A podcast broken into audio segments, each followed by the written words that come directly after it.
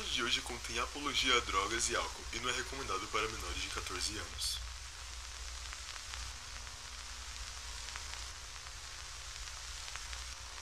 Eu não vou negar que eu me diverti muito nos três ou últimos quatro anos. Eu conheci muitas pessoas interessantes e coisas em um curto espaço de tempo que provavelmente não teria visto em 20 anos de vida. Eu não posso dizer que me arrependo.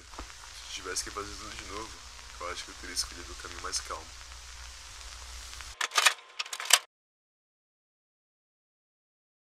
Essa foi uma das últimas declarações de Jim Morrison em vida. O vocalista do The Doors seguiu ao pé da letra o lema sexo, drogas e rock and roll, experimentando tudo que os famosos anos 60 trouxeram aos jovens. Foi exatamente essa sede por experimentar tudo o que podia para trazer novas percepções que levou o Jim Morrison tão cedo. Ele morreu aos 27 anos e apesar de ser um assunto muito curioso, só iremos falar sobre isso um pouco mais tarde. Mas não pense que sua vida é menos interessante que as teorias envolvendo sua morte. Aproveite a biografia de uma das pessoas mais usadas que pisou na Terra no século XX. Sejam bem-vindos à história completa de Jim Morrison.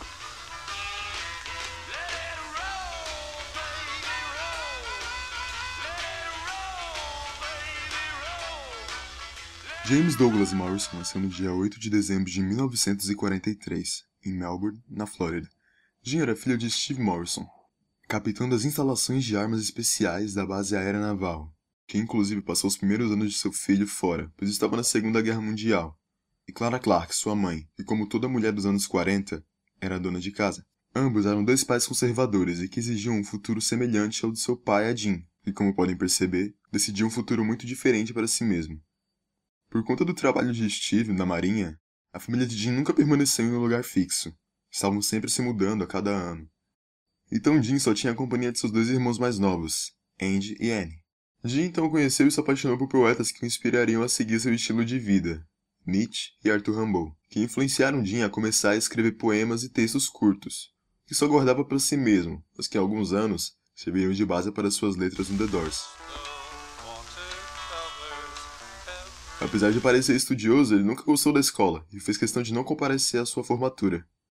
Após finalizar o ensino médio, Jim foi cursar História na Flórida, enquanto morava com seus avós, que por sinal, eram tão conservadores quanto seus pais. Então ele também não tinha uma boa relação com eles. Ele fez o mínimo de cursos possíveis na faculdade e ainda assim conseguiu tirar notas baixas em todas. Inclusive foi nessa época que Jim conheceu algo que levaria para o resto de sua vida. O vício em álcool. Jim, com 18 anos, já dizia que beber era como um alívio para ele. Ou uma ocasião especial. Só que diária. Em 1964, Jim largou a faculdade de História e se mudou para Los Angeles, onde iria cursar o que ele realmente queria. Ao explorar mais seus gostos, decidiu que iria cursar cinema. E foi o que ele fez. Inclusive estudando com ninguém menos que Francis Ford Coppola, o diretor de O Poderoso Chefão. Era o início do movimento hippie e Jim estava com o visual característico dos jovens da época, com cabelos longos e que provavelmente seu pai iria odiar. E acima do peso, pois comia bastante devido ao seu uso diário de maconha.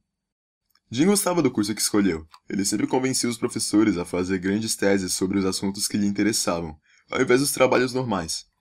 Ele sempre escolhia os grandes filósofos e poetas que admirava, como Aldous Huxley, e seu livro favorito, As Portas da Percepção que além de inspirar Jim a fazer o que precisava para aumentar sua percepção de mundo, também inspiraria ele a criar sua banda. Nos últimos meses que Jim passou no campus da Califórnia, ele conheceu Ray Mazurek, um jovem loiro que também cursava cinema. Ele gostava de tocar teclado e participava de uma banda com seus irmãos. Eles faziam alguns shows nas praias de Los Angeles, lugar onde o Jim sempre ficava bêbado e escrevia suas letras, já com a ideia de montar uma futura banda de rock. Ao conversar com Ray, Jim mostrou essas letras, que imediatamente convenceram Manzarek a se juntar ao Morrison e assim começarem o The Doors. Mas o início da banda realmente se deu quando Jim largou a faculdade e passou a morar com Ray. Eles passavam a semana inteira ensaiando e treinando o vocal do Jim, que não era nada comparado aos registros que se há hoje.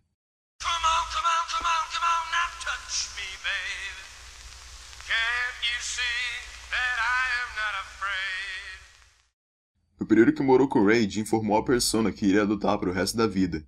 Ele desenvolveu uma confiança elegante, mas que poderia se tornar radical com algumas doses de álcool ou ácido. Ele havia perdido 10 quilos e deixou o cabelo crescer. Agora usava as calças de couro e camisas, o que dizia que lhe deixava mais charmoso. A banda The Doors era composta por Jim Ray e os irmãos dele, Eles chegaram a gravar uma demo com seis músicas, estando nessa formação, mas após isso os irmãos de Ray decidiram sair da banda. Estando incompleta, não havia como fazer shows de rock, com um vocalista que também tocava gaita e um tecladista.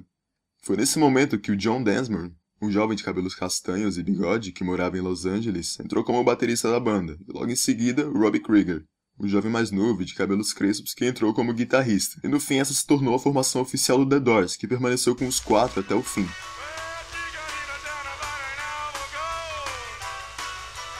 Foi nessa época que o Jim conheceu a pessoa que mais tarde ganharia o título de companheira cósmica, Pamela Corson, uma jovem ruiva de 18 anos que, segundo ela mesma, estava procurando algo para fazer ali em Los Angeles. Anos depois, ela diria em entrevistas que ela mesma se considera uma criação de Jim, já que ele apresentou a ela todos os seus filósofos favoritos e também as drogas que gostava de usar. Eles sempre voltavam bêbados e drogados para casa. Apesar disso, não tinham um compromisso sério. Se o Jim estivesse entre nós hoje em dia, provavelmente se consideraria poligâmico. Os primeiros shows do The Doors eram pequenos. Eles tocavam em bar mitzvahs, casamentos e formaturas, estando sempre tímidos. O mais tímido na verdade era o Jim. Ele não conseguia encarar o público e sempre cantava de costas para a plateia, ou até mesmo de olhos fechados.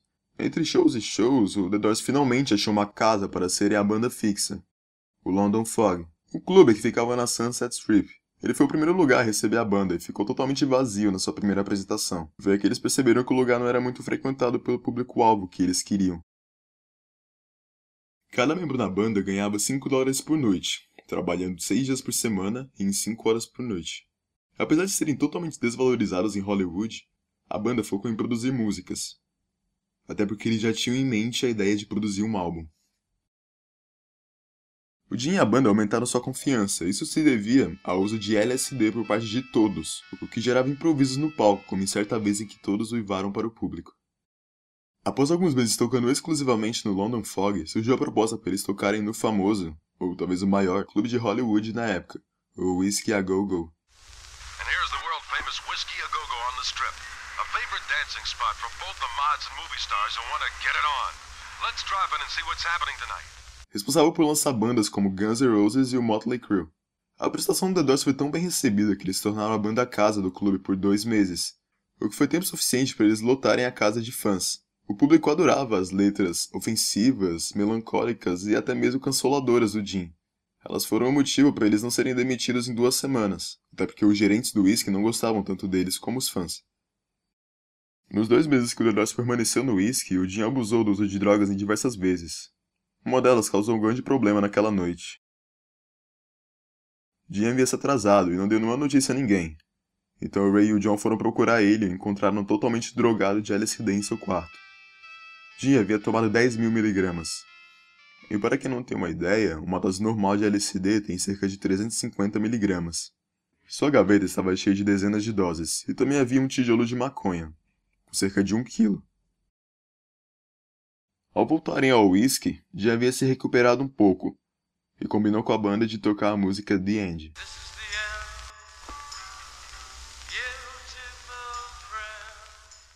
Que para quem não sabe, é uma música que Jim escreveu abordando sua admiração pelo mito de Édipo, o homem que casou com sua própria mãe. E não é em forma de indireta, o Jim literalmente grita essas palavras no meio da letra.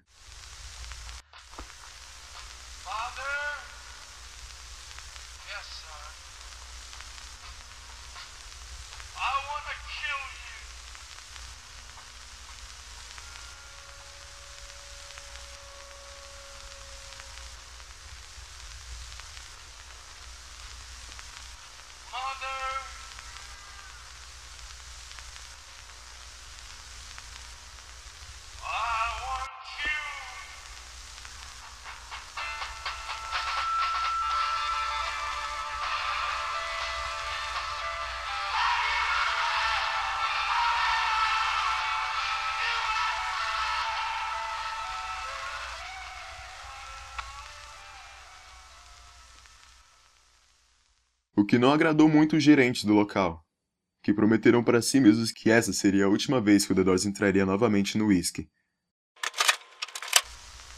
Essa é a última vez. Nunca, jamais, o The Doors entrará novamente no whisky, nem mesmo se pagarem para entrar. e foi assim que o The Doors encerrou seu contrato como a banda da casa do Whiskey A Go Go.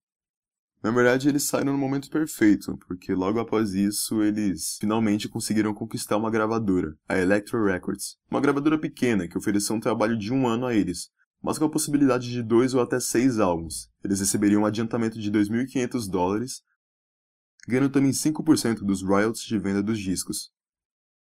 O Doors topou e a produção do primeiro álbum começou.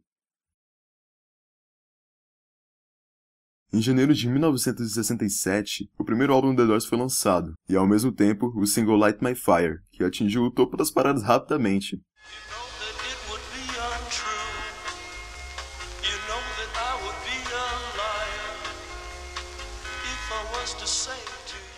O sucesso de uma banda como The Doors era inevitável. Após o lançamento de Light My Fires, estavam fazendo shows para aproximadamente 10 mil pessoas, de 5 dólares para cada um, o The Doors agora estava ganhando 700 a 1000 dólares por noite, com os shows em Los Angeles.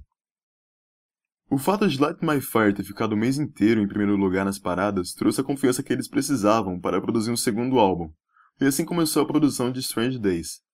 A banda estava experimentando muitas coisas para trazer atmosferas únicas para cada música, como por exemplo em Your Lost Little Girl, onde Jim recebeu sexo oral de Pamela enquanto gravava o vocal no estúdio, com a presença de todos da banda.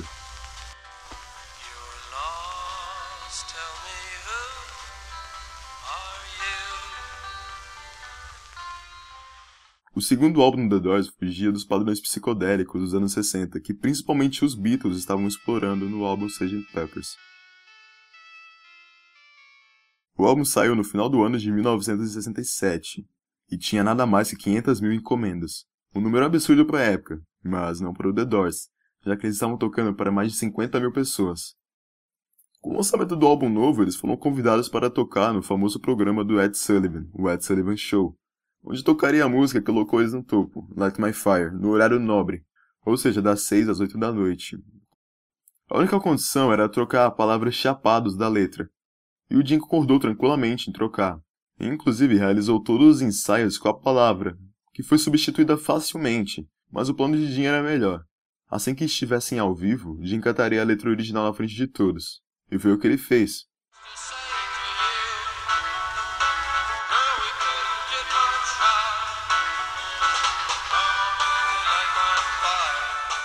Ele disse a palavra chapado no programa ao vivo em rede nacional, garantindo assim que nunca mais voltassem ao Ed Sullivan Show. Na verdade, esse banimento nunca fez uma diferença na carreira do The Doors. Eles estavam crescendo demais para serem cancelados por um programa de televisão. O nome The Doors e principalmente Jim Morrison estavam em todos os lugares. Jim substituiu nomes como Marlon Brando e James Dean como o sex symbol da época.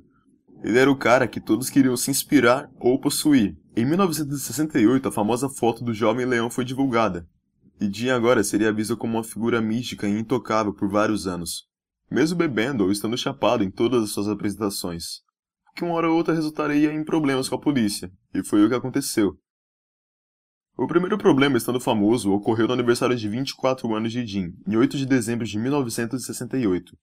Ele se envolve com a polícia ao levar a garota a algum closet qualquer para ficar com ela, aqueles onde possuem armários e vassouras.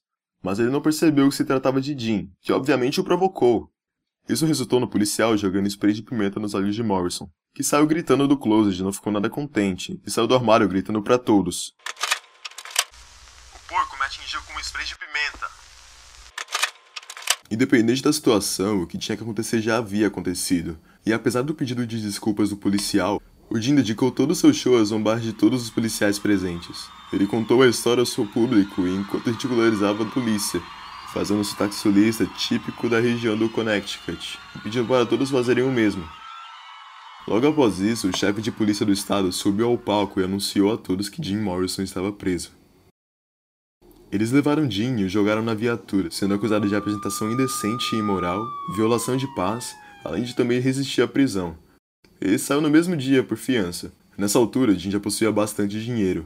Ele gastava tudo sem pensar. Apesar de não ter casas e carros, ele investia em seu guarda-roupa, comprando roupas um tanto quanto diferentes, como um casaco de pele de lagarto e um terno feito inteiramente com pele de feto de pônei. Em 1969, o The Doors estava decolando no sucesso. Eles estavam sendo chamados de Beatles americanos e exigindo no mínimo 30 mil dólares por noite. Tocando apenas em lugares onde poderiam caber 10 mil pessoas. O fato de Jim ser um sex symbol agora não agradou totalmente. Ele passou a mostrar desprezo pelos fãs que o viam apenas assim, chegando até a cuspir no palco. Todos sabem que Jim queria ser visto apenas como um poeta, e ter pessoas que o admiravam apenas pelo seu corpo não agradava muito. Por incrível que pareça, os fãs sabiam que o Jim fazia isso e gostavam dessas atitudes dentro do show. Eles sabiam que ninguém mais poderia se comportar como Jim Morrison se comportava nos shows, estando completamente bêbado e drogado, mas ainda assim conseguindo trazer uma experiência completa a quem buscava isso. Jim esperava e revoltava seu próprio público contra ele mesmo. Por isso o xingava. Vocês são um bando de idiotas? São escravos? O que farão em relação a isso? Houve um show em específico em Miami onde Jim, bêbado, como sempre, resolveu ir além. Ele começou a incentivar seu próprio público contra si mesmo novamente. E após fazer algumas perguntas, Jim tira sua camisa e joga ao público. Ele queria ver até onde apoiariam ele, e após isso, ele brinca com a fivela de seu cinto insinuando que iria ficar totalmente nu. Gray percebeu isso e o impediu. Ao olhar, viu que Jim estava usando uma cueca samba canção por baixo e sabia o que ele estava fazendo. Ele nunca teve planos de ficar pelado. Mas apesar de não haver nudez, isso foi o suficiente para Jim ser acusado de exposição indecente e desrespeito. Uma testemunha, inclusive, alegou o seguinte: Jim Morrison expôs seu pênis obscena e lascivamente. Colocou suas mãos sobre seu pênis e sacudiu. Ele também simulou o ato de masturbação em si mesmo. Esse trecho em específico de acusação repercutiu por todo o país, e na primeira semana mais de 10 shows do The Doors haviam sido cancelados. Além disso, eles receberam total boicote nas estações de rádio. Você não encontraria mais o The Doors tocando em lugar nenhum. O Jim foi preso, mas pagou 5 mil dólares para permanecer livre até o dia do julgamento, o que levaria cerca de um ano. Nos meses que esteve livre, Jim Morrison mudou drasticamente seu visual. O jovem leão que só andava com calças de couro agora estava barbudo, usando calças de algodão e óculos. Seu cabelo não era mais encaracolado e cuidadosamente penteado. Ele não era mais magro e musculoso. Jim, mais honesto e sério agora, estava tentando construir uma nova imagem, a de um poeta. Nesses meses, ele conheceu Patricia Kennelly, uma editora de revista de rock no qual sempre elogiava Jim e o The Doors. Mas além disso, ela era praticante de conhecimento oculto e Wicca conhecimento que usou para se casar com Jim em 1970. A cerimônia tinha apenas os dois e uma sacerdotisa. Ele cortou os pulsos e as mãos de cada um. Após isso, misturou seu sangue com o vinho, no qual eles beberam em seguida.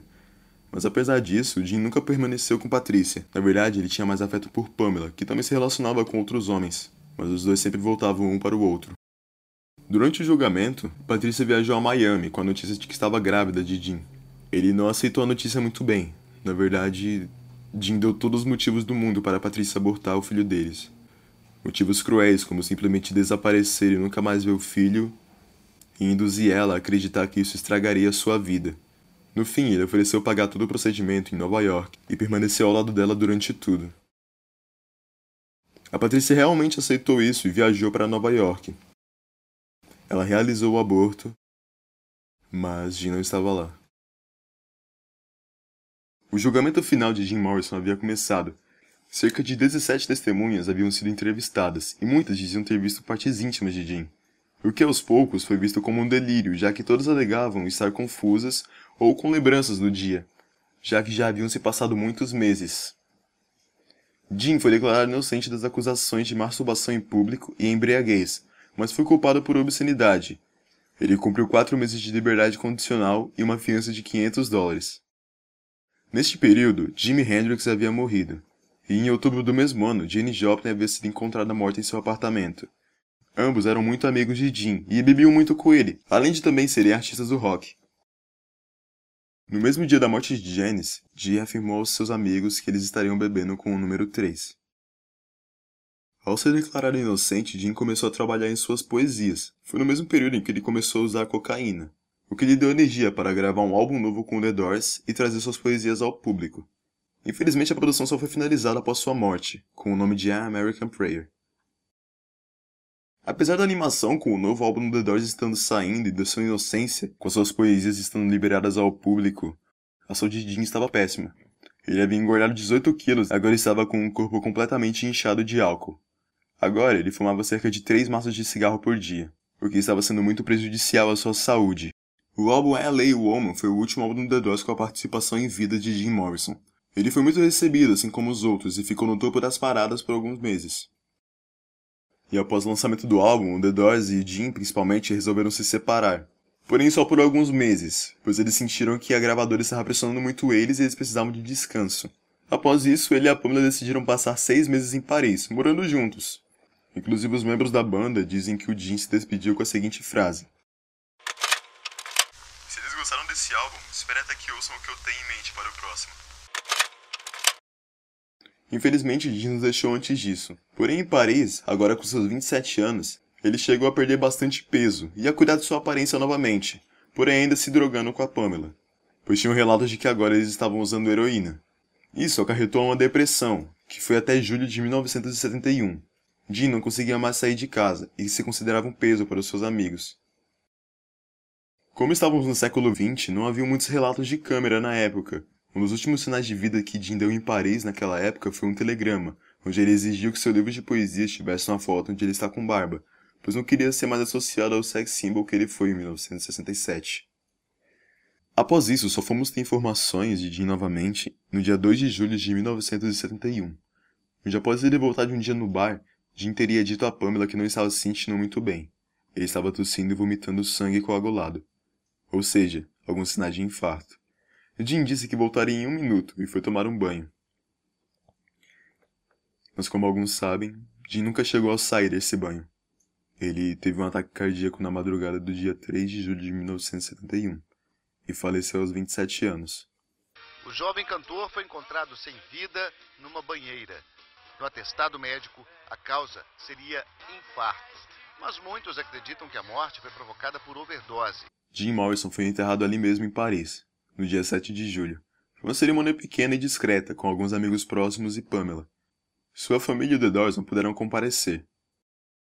Toda sua fortuna foi deixada a seus irmãos, Andy e Annie. Pamela conseguiu uma pensão apenas três anos depois, por convencer a justiça de que eles estavam vivendo uma união estável. Mas infelizmente ela faleceu de overdose em 1974, também aos 27 anos e apenas três anos depois da morte de Jim. Apesar de ser confirmado que foi um ataque cardíaco, Jim nunca chegou a ter uma autópsia. Muitos acreditam que ele possa ter usado heroína. Porém, ele teria feito isso em um bar que ele frequentava bastante após ter comprado com um traficante. O que todo mundo quer é acobertar o fato de que o Jim Morrison morreu de uma overdose de heroína. Heroína que ele comprou no clube, consumiu no clube e que matou ele no clube. Segundo esses relatos, Jim teve uma overdose e morreu no banheiro do bar. Os funcionários do bar o encontraram após algumas mulheres reclamarem de um homem no banheiro feminino. Após isso, eles perceberam que Jim estava morto e o retiraram para evitar processos no bar. Ele foi levado para casa e colocado na banheira, justamente para enganar o horário da morte. O que realmente funcionou, pois quando os paramédicos o tiraram da banheira, o corpo de Jim estava quente e esfriou em minutos. Ou seja, estava morto há muito tempo. Amigos que estavam lá naquela noite e quando eu voltei das férias, eles me disseram que o Jim Morrison morreu no Rock and Roll Circus. Foi isso. E foram só uma ou duas pessoas que me disseram isso. E é claro, não poderíamos deixar de fora a teoria de que Jim Morrison fugiu sua própria morte e foi viver longe da fama. Na verdade, Ray disse que essa foi a primeira coisa que ele pensou, porque um ano antes o Jim havia mencionado isso. As circunstâncias enigmáticas da morte de Jim Morrison alimentaram especulações ao longo desses 40 anos. Uma delas é de que o jovem músico teria armado uma complexa trama para simular a morte e se esconder numa ilha paradisíaca. Além, é claro, das entrevistas, que ele sempre deixou claro não gostar do tratamento que os fãs davam a ele, o endeusando por conta de sua aparência. Mas a única pessoa que realmente poderia dizer se isso é verdade ou não era Pamela. E se realmente aconteceu, ela levou o segredo pro túmulo.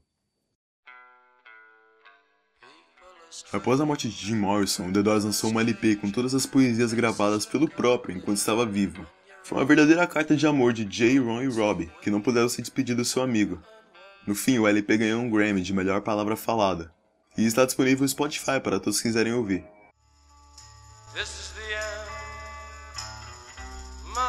Em forma de homenagem, Francis Ford Coppola, que estudou o Jim na faculdade, usou a música The End na sequência de abertura de Apocalipse Now. Jim Morrison foi retratado no cinema em 1991 por Val Kilmer, no filme The Doors de Oliver Stone. O filme é muito criticado por misturar e até inventar alguns fatos. mas não há como negar que a atuação de Kilmer, interpretando Jim, é ótima. Jim Morrison foi um símbolo vivo da rebeldia, do afastamento e da busca, principalmente para os jovens da época.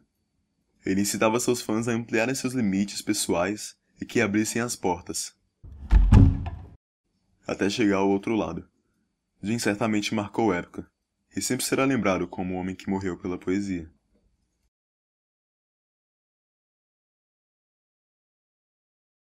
Aconteceu em Hollywood é escrito, narrado e editado por Gabi Oliveira. Você pode encontrar o podcast no Instagram, através do arroba HollywoodPod. Siga para mais informações sobre os próximos episódios.